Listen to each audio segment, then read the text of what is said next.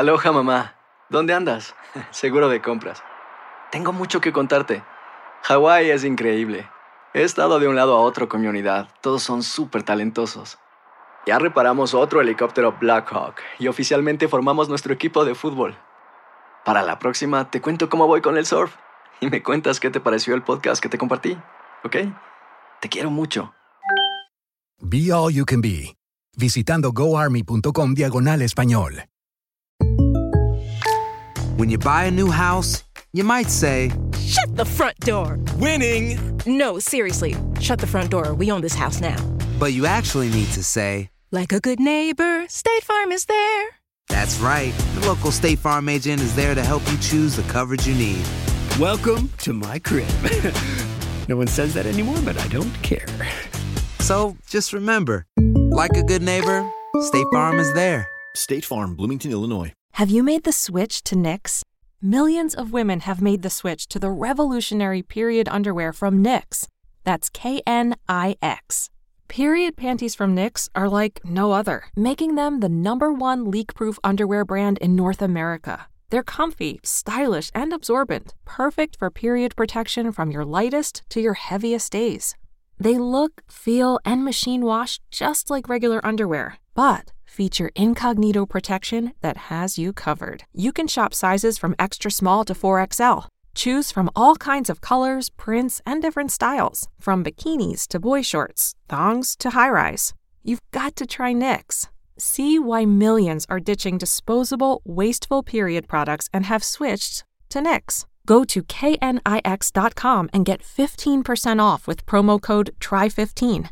That's nix.com, promo code TRY15 for 15% off life changing period underwear. That's knix.com. The Home tiene el regalo ideal para el papá que hace de todo por su familia, como tener el césped cuidado y el patio limpio para disfrutar más del verano juntos. Además, te llega hasta tu puerta con entrega el mismo día. Obtén hasta 150 dólares de descuento en herramientas inalámbricas para exteriores de Milwaukee. El mejor regalo para papá lo encuentras en The Home Depot.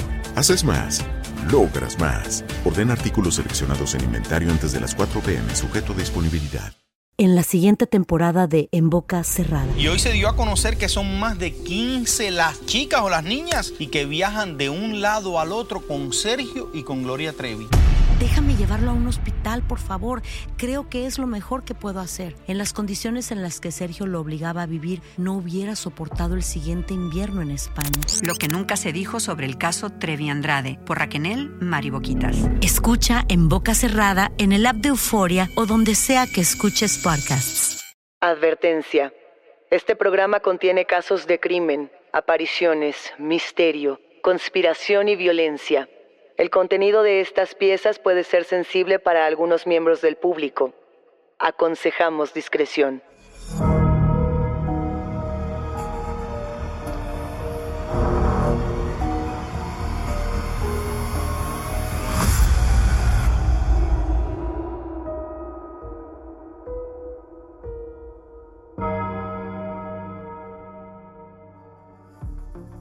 Saludos enigmáticos, bienvenidos, bienvenidas a esta conversación con nuestros especialistas en misterio. Los invitamos a seguirnos en nuestras redes sociales, Instagram y Facebook, porque hoy vamos a hablar sobre casos reales de personas que han sido enterradas vivas. Recuerden que pueden escucharnos a través de la app de Euforia, la página de YouTube de Euforia Podcast o donde sea que escuchen podcast. Y no se olviden de suscribirse o de seguir el show para que no se pierdan ni un momento de Enigmas sin resolver. La idea misma de ser sepultado vivo es extremadamente aterradora, ya que pocos temores se comparan a esta situación. Es como imaginarnos un lugarcito angosto, lleno de tierra y lleno de muerte, Daniel. Y es que a pesar de que los progresos en el campo médico han reducido bastante los casos de catalepsia en los que se da por muerta una persona y se entierra, existen pruebas documentadas de muchas situaciones reales en las que esto ha ocurrido. Recientemente, incluso hay que decirlo, en 2023, en pleno 2023, una mujer revivió en su funeral en Ecuador. Lo que se decía es que ella tocó, uh, la, digamos, la puerta de su propio ataúd para avisar que seguía viva y que esto causó un temor avasallador en las personas que se encontraban allí. Eso pasó el 13 de junio de 2023. Me puedo imaginar lo aterrador que ha de ser estar en el funeral de la persona que tú crees muerta y que resulte que no. Pero para los enigmáticos que no conocen este término, Luisa, ¿qué es la catalepsia? La, la catalepsia es también conocida como el síndrome de la muerte aparente. Y es este estado en el que se supone que el cuerpo muere. Bueno, no muere, queda en parálisis completa. Y lo que hace es que lleva los signos vitales de una persona a un nivel muy bajito, casi nulo. Y esto hace que se confunda con que el cuerpo ha muerto, pero no. Justamente lo que se dice, Daniel, es que hay casos donde la persona inclusive queda consciente. No sé si has visto esos videos o esas historias de la ficción donde una persona puede escuchar cómo es enterrada o inclusive cómo está viviendo operaciones. Ok, no entiendo del todo. ¿Esto ocurre también cuando estás eh, en una operación, por ejemplo, cuando te anestesian, también puedes estar en estado de catalepsia. Pues es lo que, lo que presuntamente sucede cuando hay personas que están totalmente despiertas pero no se pueden mover. Pero en ese caso es por anestesia, en muchos de esos casos. Aquí, por ejemplo, puede ser que tengas un paro cardíaco. Y entonces dicen, oh, murió por un paro cardíaco instantáneo. Y no murió. Se quedaron los signos vitales muy bajitos y las personas siguen vivas. Por eso son enterradas y por eso horas después o inclusive días después despiertan ahí de esa especie de, de trance o de coma y tratan de escapar. A veces lo logran y a veces no. Bueno, pero la catalepsia ha sido asociada con condiciones psicológicas como esquizofrenia o psicosis, pero también se reconoce como un estado biológico. Y se ha observado que puede ser desencadenada por ataques de epilepsia, el mal de Parkinson también o también puede ser por el consumo de drogas como la cocaína. Que ahí es donde entran estos otros factores, ¿no? Por ejemplo, el uso de la cocaína no es el mismo en 2023 que el que se hacía cuando, por ejemplo, los tiempos de Freud, donde no se sabían algunas de las consecuencias y las personas tenían un consumo mucho más fuerte. El estudio como tal de la catalepsia, imagínate, va desde el siglo XIX y en ese momento se le llamaba muerte aparente o muerte cierta. Pero hubo muchos nombres que le fueron dando a la catalepsia. Muchos médicos, Daniel, han dicho que a pesar de que la catalepsia puede eh, pues, reducir estos signos vitales, no nos vemos como cadáveres y eso es algo que hay que distinguir. O sea, si a ti o a mí nos diera catalepsia ahorita, no pareceríamos muertas. Claro. en, la piel, pues no, no tendríamos esta cara como azulado, pálido, blanquecina. Lo que me imagino, no sé, Luisa, es que, por ejemplo, los músculos no se relajan y luego se vuelven a tensar y no entras en este estado de rigor mortis, que son pues cosas pues, propias de un cadáver. Y que se tendrían que revisar para no enterrar vivas a las personas, ¿no? Hay algunos síntomas, por así decirlo, de la catalepsia. Sí hay rigidez corporal, pero no al grado del cadáver. Hay otro como falta de respuesta a estímulos visuales y táctiles, como cuando te ponen la linternita en, la pupila y esperan que algo suceda, no sucede absolutamente nada. Y, hay, y tenemos otros síntomas. Estos pueden ser, por ejemplo, la pérdida de control muscular, que igual ya lo comentábamos con el ejemplo del cadáver, pero me imagino que no al mismo nivel. Y también puede haber ausencia de signos vitales como respiración y el pulso. Y este, precisamente, es históricamente el germen de los casos reales. Hay un montón. Tú tienes varios casos, Daniel, yo tengo todavía otros por acá. A ver ¿cuánto nos, cuántos nos da tiempo de compartir, porque el tema es apasionante. Y es súper amplio, pero bueno, podemos empezar con el caso de Olivia Smith Hatcher. En 1891, en el condado de Pikeville, en Estados Unidos, hubo, por así decirlo, un golpe de una enfermedad misteriosa. No sabemos bien qué era, pero los afectados caían en un estado de coma, digamos, que posteriormente se descubrió que se transmitía por una mosca, por la mosca Tsetse. Y Olivia Smith Hatcher fue la primera persona afectada por, pues, por esta enfermedad. Los médicos locales la declararon muerta, pero cuando su esposo decidió exhumar su ataúd, se encontró con algo verdaderamente aterrador. Y es que las manos de Octavia estaban desgarradas debido a sus intentos por rascar por dentro el ataúd para salir y para liberarse, y en su rostro se podía ver una expresión, pues, aterradora. Imagínate la cara, digamos, de la muerte en ese estado crítico de ansiedad, desesperación. Son rostros que creo que una vez que los vemos nos persiguen durante muchos años. Este caso fue uno de los más sonados no solamente en su momento, digo en 1891 porque no había un caso similar, sino a lo largo de la historia de la catalepsia, este es el que más han documentado y el que más se ha analizado por ser de los primeros, Daniel. A mí lo que me parece más increíble de todo es imaginarme qué aterrador, qué frustrante ha de ser estar en esta situación.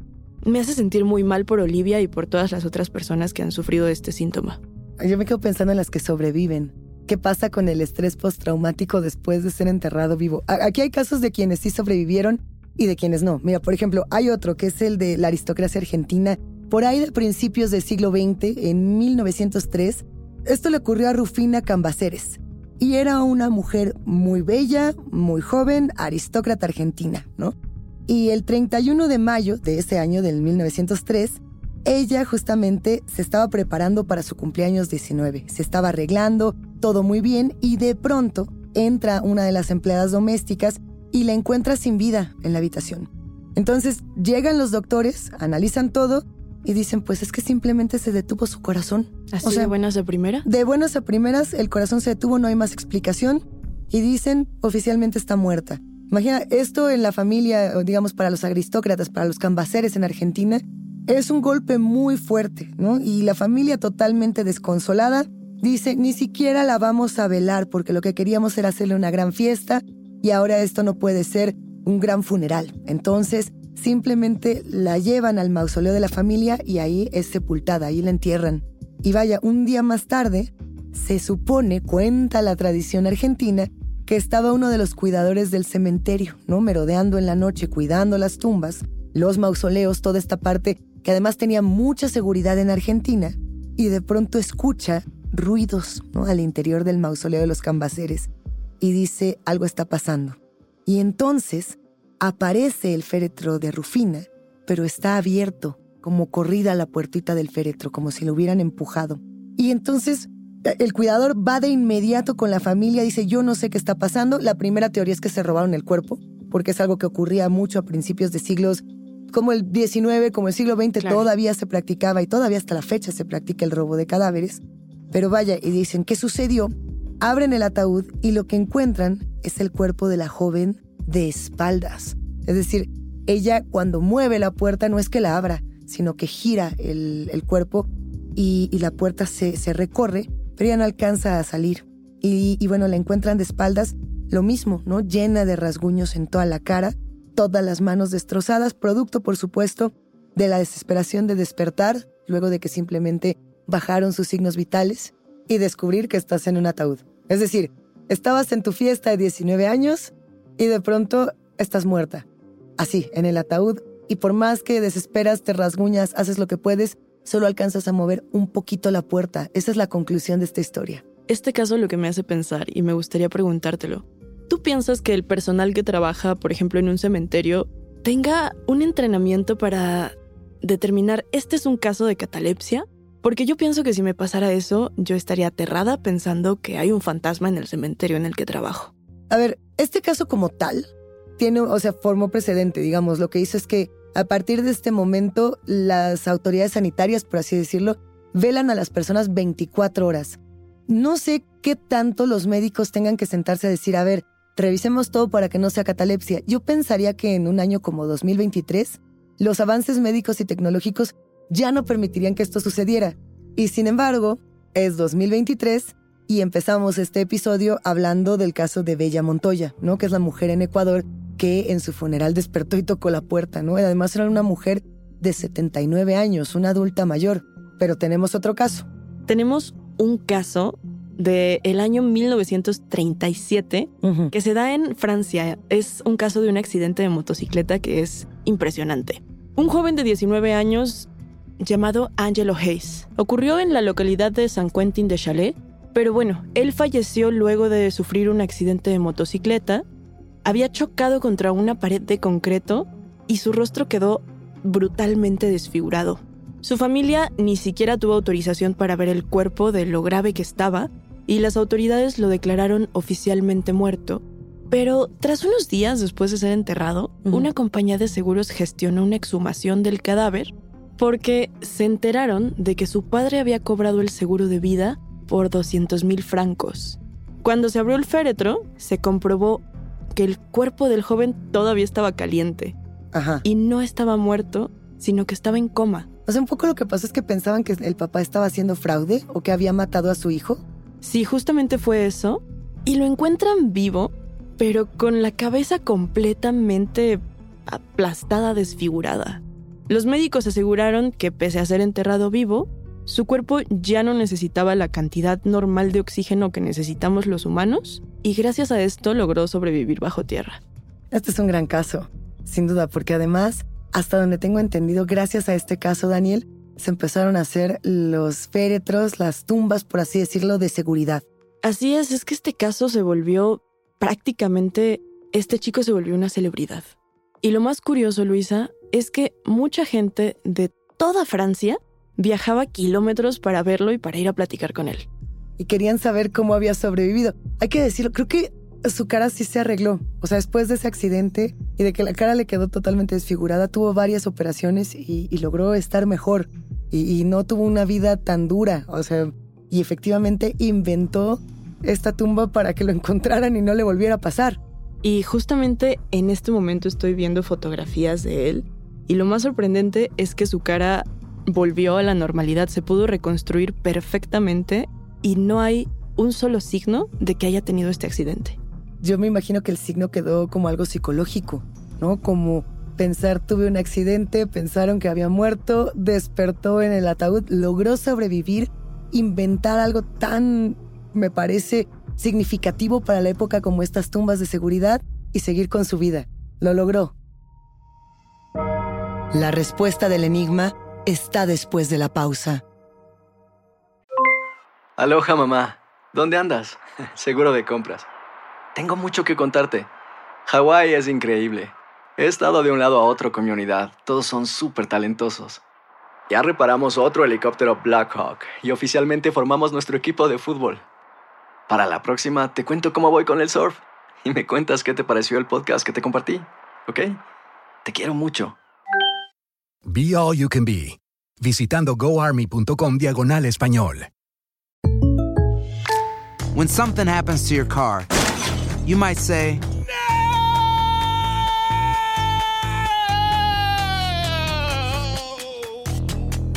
My car! But what you really need to say is something that can actually help. Like a good neighbor, State Farm is there. And just like that, State Farm is there to help you file your claim right on the State Farm mobile app. So just remember, like a good neighbor, State Farm is there. State Farm, Bloomington, Illinois. Have you made the switch to Knix? Millions of women have made the switch to the revolutionary period underwear from Knix. That's K N I X. Period panties from Knix are like no other, making them the number one leak proof underwear brand in North America. They're comfy, stylish, and absorbent, perfect for period protection from your lightest to your heaviest days.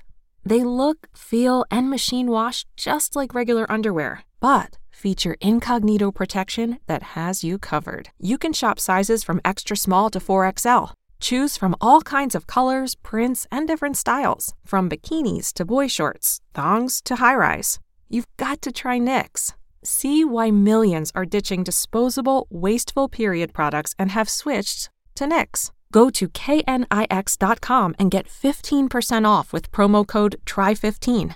That's nix.com, promo code TRY15 for 15% off life changing period underwear. That's knix.com. The Home tiene el regalo ideal para el papá que hace de todo por su familia, como tener el césped cuidado y el patio limpio para disfrutar más del verano juntos. Además, te llega hasta tu puerta con entrega el mismo día. Obtén hasta 150 dólares de descuento en herramientas inalámbricas para exteriores de Milwaukee. El mejor regalo para papá lo encuentras en The Home Depot. Haces más, logras más. Orden artículos seleccionados en inventario antes de las 4 pm, sujeto a disponibilidad. Pero bueno, aquí en México hay un caso que es súper conocido y justamente tú lo tenías, Luisa. Esta es una de las leyendas urbanas más famosas de la historia del cine mexicano. Y yo me atrevería a decir que del cine internacional para aquellos que reconocen el trabajo del gran actor Joaquín Pardavé. Joaquín Pardavé es muy reconocido en la época del cine de oro mexicano y también es muy reconocido no solo en vida sino en su muerte. porque lo que se decía de este cómico y actor es que él muere el 20 de julio de 1955 y que fue enterrado vivo. No sabemos qué tanto es cierto. A ver, voy, voy a tratar de reconstruir la historia. Él es enterrado y cuando la familia comienza a ver el tema del testamento, de la herencia, etc., descubren que el documento oficial se quedó en el saco, en la bolsa interior del saco de Joaquín Pardavé. Y dicen, pues lo tenemos que sacar de ahí. Entonces, van con todas las autoridades, con los abogados correspondientes y exhuman el cuerpo. Y cuando lo exhuman, nuevamente encontramos este tema de la cara arañada, los arañazos en el ataúd y las uñas rotas. Eso es algo que se contaba mucho en esta leyenda urbana. Se supone que las autoridades dijeron fue catalepsia y sobre todo los forenses tuvo catalepsia. Parece ser que pues se le dio por muerto cuando no lo estaba. Inclusive esto dio el paso a muchas leyendas urbanas de si alguien quería haber muerto a Joaquín Pardavé. Cosa que no era el caso, tenía una familia, me parece, muy amorosa, era un comediante muy querido en el país, por lo cual, pues esto quizás sería poco probable, no lo sabemos, ¿no? Pero sí la familia ha desmitificado esta versión, la ha desmentido en más de una ocasión y han dicho, no, bueno, todo esto fue un mito, un mito que se construyó con muchos periódicos de la época, con mucho del escándalo, de, de la propia leyenda que ya era Joaquín, pues se tenía que construir algo más, pero no, la muerte fue una muerte tranquila y se trata todo de un mito. No lo sabemos, Daniel. Es que justo como lo dices, no lo sabemos, puede que se trate de un mito, de una leyenda urbana, pero todos hemos escuchado esto. Yo era muy pequeñita la primera vez que lo escuché, ni siquiera sabía quién era Joaquín Pardavé, Exacto. pero sabía que alguien se había muerto y en realidad no. Y que además había sido enterrado vivo y lo habían encontrado arañado y desfigurado. Estos signos de la catalepsia tan fuertes, ¿no? Esa es una. Pero insisto, esta podría ser mito. Hay otras, mucho más actuales, que ya además tienen documentación de la prensa, Daniel. Así es, y para ello vámonos a 2011, a Sudáfrica. Venga. Un hombre sudafricano de 60 años sufrió primero un episodio de asma muy fuerte y su familia pensó que había fallecido. Ni siquiera consideraron llamar a un médico, ellos estaban seguros, entonces llamaron directamente a una funeraria, llegaron, lo trasladaron a la cámara frigorífica y todos juraban que estaba muerto. ¿Y estaba muerto? No. Por supuesto que no, pasaron 21 horas y él despertó en medio de una sala llena de cadáveres, congelado, y comenzó a gritar para pedir ayuda. Imagínate la angustia, Luisa. Ahí no podemos culpar a las familias por esto, pero si una persona en casa pareciera haber perdido la vida, a la primera persona que hay que llamarles a los médicos. Nunca adelantarse y, dar por muertas a las personas y llamar a los servicios funerarios, que creo incluso que es algo que por lo menos en, en otros países como en Estados Unidos, en México, en otras latitudes en Europa, ni siquiera es legal. O sea, uno no puede decir te doy por muerto y llamo a una funeraria, sino que tienes que llamar primero a una ambulancia, por ejemplo, a los paramédicos. Bueno, pues aquí lo rescataron dos empleados que escucharon sus gritos y fueron corriendo para, pues para ver qué pasaba, pero ellos pensaban que era un fantasma, es lo que te comentaba hace rato. Pues bueno, por suerte regresaron acompañados de más personas, de todo el personal de la casa funeraria, y abrieron la, la nevera donde él estaba. ¿Tú hubieras pensado que era un fantasma? Yo 100% hubiera pensado que era un fantasma, pero tengo entendido que en las morgues sobre todo la gente está preparada para este tipo de cosas porque los cadáveres suelen tener respuestas una vez que el cuerpo ya está muerto. Y efectivamente, no estaba muerto y qué pasó después. O sea, lo encontraron, descubrieron que el hombre estaba gritando que no se trataba de un espectro. ¿Qué hicieron los de la funeraria? Pues lo primero que hicieron muy prudentemente yo creo fue llamar a una ambulancia. Él estuvo seis horas en el hospital y los médicos determinaron que estaba perfectamente bien y lo enviaron a su casa, así como así. Solo fue asma, váyase a su casa a descansar. Solo fue asma, váyase a su casa a descansar y justo como lo comentabas hace un ratito, después de esto, las autoridades de Sudáfrica advirtieron que las familias no podían declarar a alguien muerto sin antes consultar con un especialista. Siempre consultemos al especialista. Así como no nos automedicamos, tampoco declaramos a las personas por muertas a nuestro criterio y voluntad. Pero bueno, son cosas que suceden. Mira, este caso, por ejemplo, el que tengo aquí, es un poco lo opuesto. O sea, si bien hay una especie de catalepsia, quiero yo pensar que la catalepsia, aquí no hay sobrevivientes. Es un caso rarísimo. Ahí te va. Esto pasa un año después. Ya estamos en 2012, en esta especie de línea de tiempo. Aquí nos vamos a Brasil, estamos en Latinoamérica. Y un niño brasileño de dos años, al parecer, muere. No está muy documentado de qué muere el niño. O sea, los periódicos, porque hay muchos periódicos brasileños que hablaron del tema, solamente cuentan lo que ocurrió en el funeral.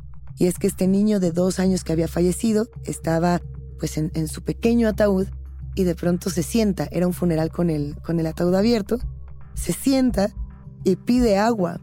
Y después de eso se vuelve a acostar sin vida. La cosa sucede así, vamos por partes porque sé que es complicado. Él es declarado muerto a las 7 de la noche con 40 minutos de un viernes y su cuerpo se lo entrega el hospital a la familia en una bolsa de plástico, ¿no? La familia está muy triste, el pequeño se llama Kelvin Santos, se llamaba Kelvin Santos, y se lo llevan a casa, decían hacer un funeral en casa. Entonces, están haciendo este funeral, la familia está muy afligida, es un velatorio de toda la noche, con el cuerpo del niño colocado en el ataúd abierto. Cuando se siente el niño, pide agua y vuelve a acostarse, ya es sábado. O sea, ya pasó toda la noche. Lo declaran muerto en un hospital, se lo llevan a casa en una bolsa de plástico, lo velan toda la noche y el sábado el niño dice, papá, ¿puedo tomar un poco de agua? y vuelve a recostarse. El padre del niño se llama Antonio Santos y él lo que, lo que da en testimonio a las noticias es que todo el mundo empieza a gritar, ¿no? Y que no podían creer lo que estaban viendo. Y él dice, entonces pensamos que se había producido un milagro y que nuestro hijo había vuelto a la vida pero que simplemente pues Kelvin se recostó y ya no regresó. O sea que después llaman a, las autoridades sanitarias, llaman a los médicos, vuelven a examinar al niño y confirman que, que no tiene signos de vida. Es como si solo hubiera regresado a despedirse. Yo no estoy segura qué tanto yo podría decir que este caso es parecido a los anteriores. Más bien me parece que esto podría ser una especie de reflejo. Y la parte que me parece extrañísima es que pida agua. Yo, lo que pienso es que seguramente el niño, después de no recibir atención médica, suero y lo que estaba ocurriendo, tuvo una deshidratación extrema y murió. Las muertes por deshidratación en niños tan pequeñitos son muy, muy características. O sea, son algo, es algo que sucede. Y, además de ello, pensemos en un niño, una niña de, de dos años. ¿Qué pide un pequeñito? O sea, uno tampoco tiene un, un lenguaje tan profundo como para despertarse y decir, creí que estaba muerto, ayúdenme, llévenme al hospital. Quizás su, única petición como un niño tan chiquito fue decir agua, papá y morir. Muy dramático. Yo tengo entendido que la familia decidió retrasar el funeral un poco con la esperanza de que volviera a despertar, pero no fue así. ¿Cómo pasó todo después? Pues no, esperaron y esperaron. De hecho, dijeron es que seguramente va a resucitar y lo llevaron con las autoridades.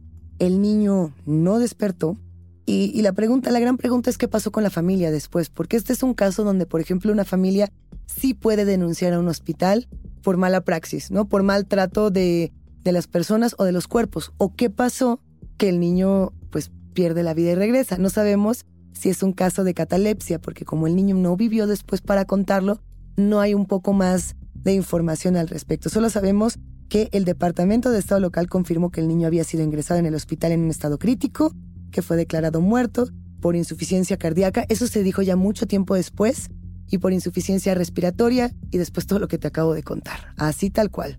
Qué tragedia nos acabas de narrar, Luisa. Pero también tenemos otro caso que empezó en tragedia y se convirtió en una fiesta.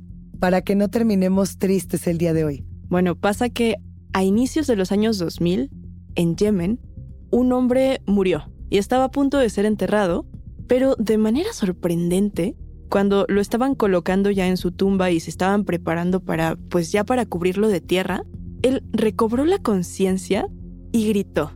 Gritó, quieren matarme y enterrarme vivo. ¿Y qué sucedió? Pues bueno, obviamente esto se convirtió en una noticia, causó un revuelo tremendo entre la población, pero durante el funeral, algunos de los dolientes que estaban ahí pues entraron en pánico, se dieron la vuelta y huyeron de ahí. Lo que sabemos después es que este hombre que tenía 65 años había sufrido un ataque al corazón que lo había hecho perder el conocimiento, pero no morir. Y a partir de que determinan, bueno, no se murió, evidentemente no se murió si se despierta y grita, me quieren matar, ¿qué sucede entre las personas? Se asustan, pero yo me imagino que después esto también es algo en cierta medida milagroso. Bueno, la tradición islámica mortuoria tiene distintos pasos. Entonces, este supuesto cadáver, digámosle así, había sido lavado, lo habían envuelto en las telas mortuorias y le habían realizado varias oraciones fúnebres. Entonces, los que no entraron en shock y huyeron, los que se quedaron ahí, pues asimilaron la, la noticia, le ofrecieron ropa y el funeral se convirtió en una fiesta para celebrar la vida de este hombre.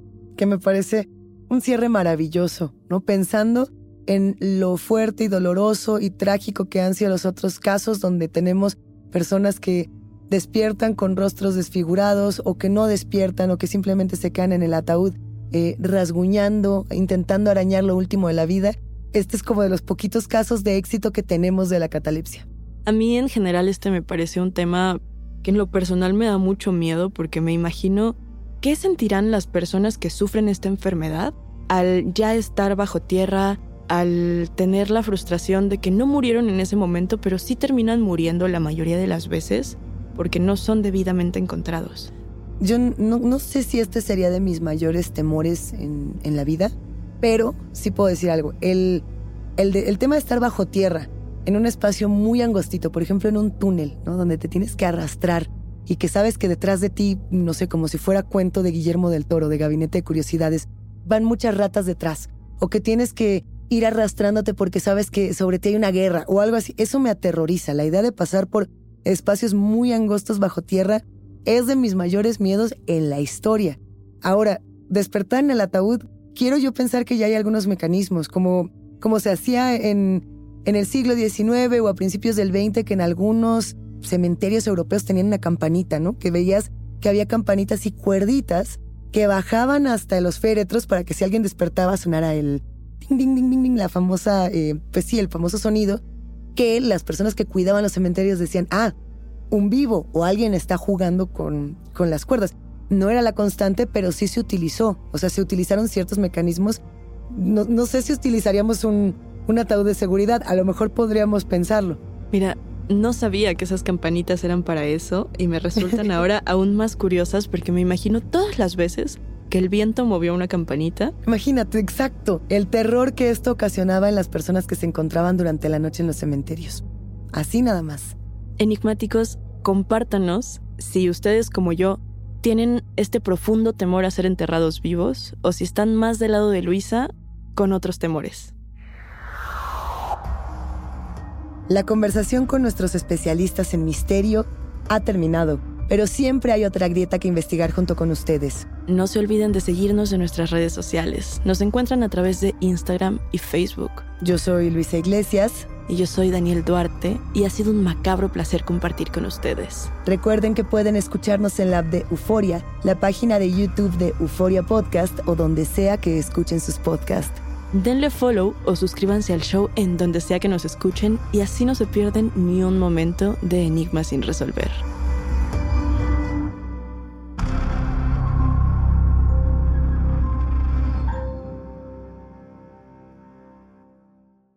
En la siguiente temporada de En Boca Cerrada. En alguna ocasión estando en Brasil, él mencionó que si alguna de nosotras llevábamos a la policía antes de que entraran, él primero se mataba Ándale, ve y trae a Ana Dalai. Katia se levanta, va al cuarto, regresa y se queda parada en medio de la sala congelada y descubre el rostro de Ana Dalai y vemos la imagen más terrible del mundo. Lo que nunca se dijo sobre el caso Trevi Andrade, por Raquel Mariboquitas. Escucha en boca cerrada, en el app de Euforia o donde sea que escuches podcasts. Aloha mamá, sorry por responder hasta ahora. Estuve toda la tarde con mi unidad arreglando un helicóptero Black Hawk. Hawái es increíble. Luego te cuento más. Te quiero. Be All You Can Be, visitando goarmy.com diagonal español. Nada une a la familia que los deliciosos huevos de Eggland's Best. Nos encanta su sabor, siempre delicioso y fresco de granja, además de la mejor nutrición como 6 veces más vitamina D, 10 veces más vitamina E y 25% menos de grasa saturada que los huevos regulares. Para nosotros son huevos cocinados de la forma que más nos guste, siempre y cuando sean los mejores. Eggland's Best. Mejor sabor, mejor nutrición, mejores huevos. Visita egglandsbest.com para más información. Have you made the switch to Nix? millions of women have made the switch to the revolutionary period underwear from NYX. That's K N I X. Period panties from NYX are like no other, making them the number one leak proof underwear brand in North America. They're comfy, stylish, and absorbent, perfect for period protection from your lightest to your heaviest days. They look, feel, and machine wash just like regular underwear, but feature incognito protection that has you covered. You can shop sizes from extra small to 4XL. Choose from all kinds of colors, prints, and different styles, from bikinis to boy shorts, thongs to high rise. You've got to try NYX. See why millions are ditching disposable, wasteful period products and have switched to NYX. Go to knix.com and get 15% off with promo code TRY15. That's nix.com, promo code TRY15 for 15% off life changing period underwear. That's knix.com.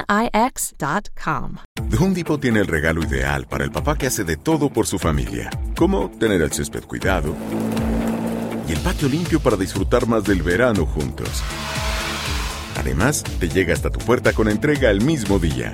Obtén hasta 150 dólares de descuento en herramientas inalámbricas para exteriores de Milwaukee. El mejor regalo para papá lo encuentras en The Home Depot. Haces más, logras más. Orden artículos seleccionados en inventario antes de las 4 pm, sujeto a disponibilidad.